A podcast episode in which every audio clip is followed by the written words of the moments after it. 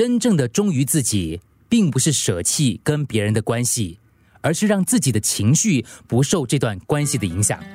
一天一物，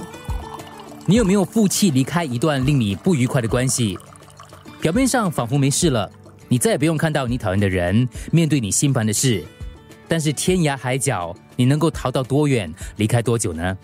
有一天，当我们年纪大到必须再回来面对所有的失去，是不是真的能够无悔无憾呢？告别的父母，辞掉的工作，分开的伴侣，舍下的孩子，拒绝的朋友，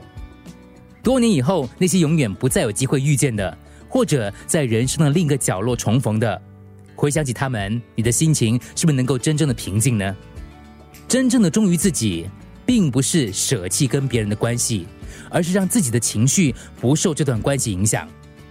当我们的内在足够成熟跟自信的时候，就不会以离开另一个人来救赎自己，而是勇敢的面对关系，重新修复在关系当中不断受伤的自己。否则，你越来越不够自信，而且类似不美好的关系会在另一个地方不断的考验着你。或许你终究会离开。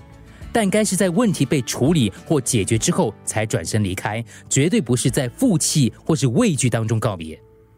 如果只是潇洒的立刻离开一个或一群你不喜欢面对的人，一段你无法应付得来的关系，当下看起来好像是完全得到解脱，但那只是暂时摆脱掉你不愿面对的问题，永远无法甩掉你内心的情绪。